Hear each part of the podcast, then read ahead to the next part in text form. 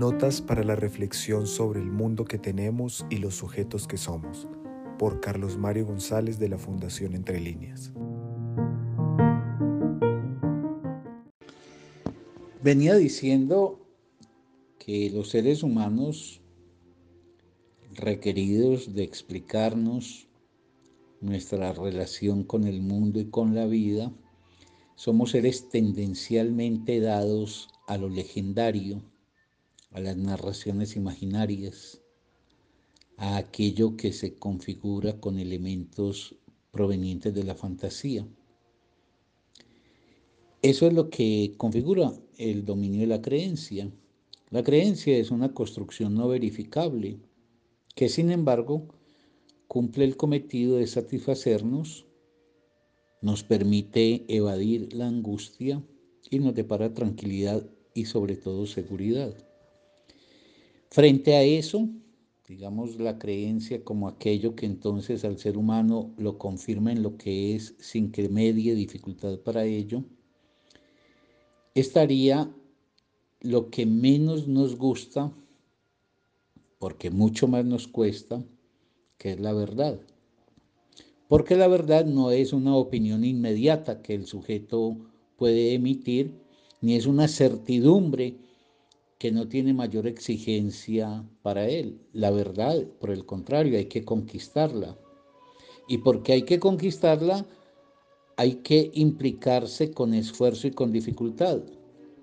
Hay que abrirse a los costos de la angustia.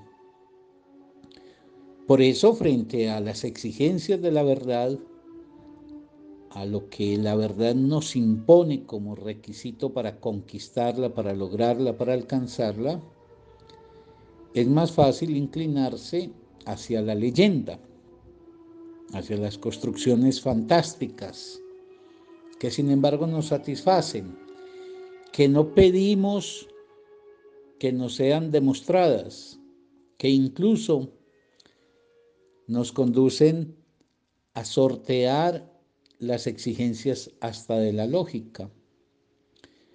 Y digo porque la leyenda es más fácil, nos complace y nos depara más seguridad. Una, una forma de lo legendario es el mito. Hay gente que le canta loas al mito. Y entonces dice, no, es que el mito es un saber. Claro, el mito es un saber.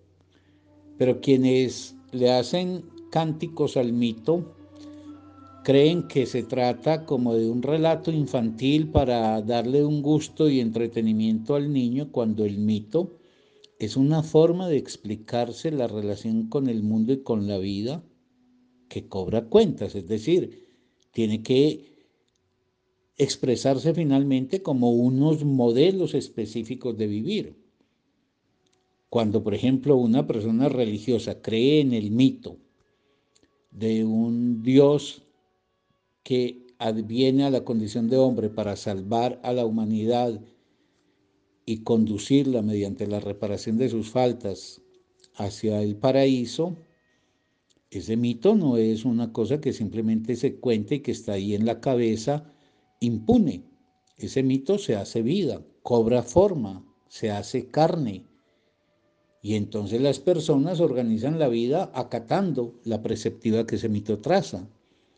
Por eso el problema del mito no es el problema de la contemplación gratuita, que entre otras cosas habría que advertir también que el mito como producción legendaria, quienes lo defienden acríticamente, parecen no percatarse que no solamente ese mito le reclama a, a quien cree en él que adapte la existencia en dirección a lo que el mito le prescribe, sino que hay mitos que son terribles y que, y que pueden generar efectos destructivos. Valga la pena mencionar el mito nazi, por ejemplo, la superioridad de la raza aria frente a las demás razas. Entonces no se juega cuando se dice que el mito es una producción de saber.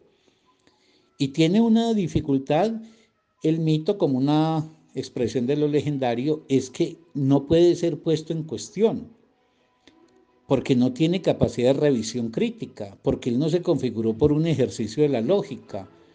Entonces él se establece de manera permanente y por eso todo mito encierra siempre una expresión dogmática. Esa es la diferencia que habremos de ver con respecto al campo de la verdad.